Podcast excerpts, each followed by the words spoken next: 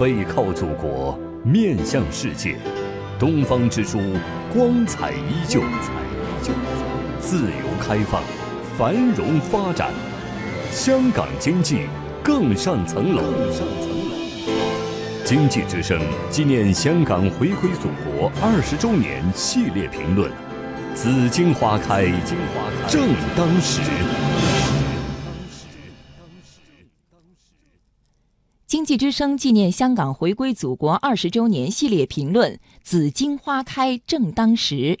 今天请听香港金融资本市场的角色之变。撰写：经济之声评论员陈爱海。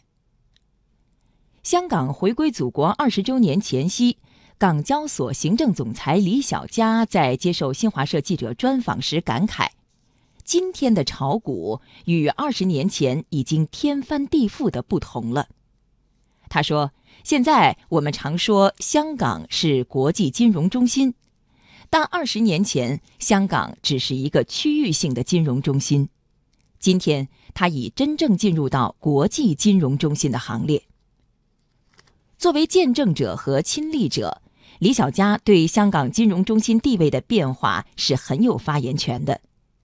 香港回归祖国前夕，乃至回归后很长时间，很多人对香港金融业的担忧时隐时现，觉得香港金融中心作用会被边缘化。事实证明，这种担忧是多余了。实际上，正如李小加所说，一九九七年之前，香港市场只是一个区域性市场，吸引的国际资金相当有限，而二十年后。这里已经变成了真正的国际市场，吸引了大量国际资金。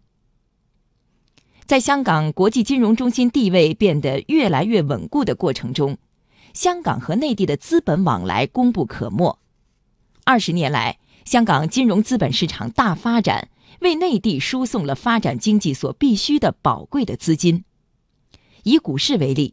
一九九七年十二月，在香港上市的内地企业只有区区一百零一家，占港股市值的比例只有百分之二十。而到了二零一六年十二月，已有一千零二家内地企业到港上市，占港股市值的比例高达百分之六十三。如今，香港已成为内地企业首选的海外融资中心。更重要的是，香港与内地股市、债市正在实现越来越深入、全面的互联互通。二零一四年和二零一六年，沪股通和深港通先后正式开通。今年五月，香港与内地债券通获批。通过这些通道，香港金融资本市场的角色悄然转变。以前是为内地把钱引进来。随着内地经济的发展、资金的丰富，现在和今后，香港将更多扮演把内地资金向全世界配置的角色。沪港通开通以来，从内地南向去香港的交易额占香港主板成交量的比重由百分之一到百分之二上升到百分之十二。内地的个人和机构坐在家里就能投资全世界。从单向输送到互联互通，香港金融资本市场的角色之变，也是在“一国两制”之下，香港和内地经济互促互助、携手发展、共同繁荣的重要标志。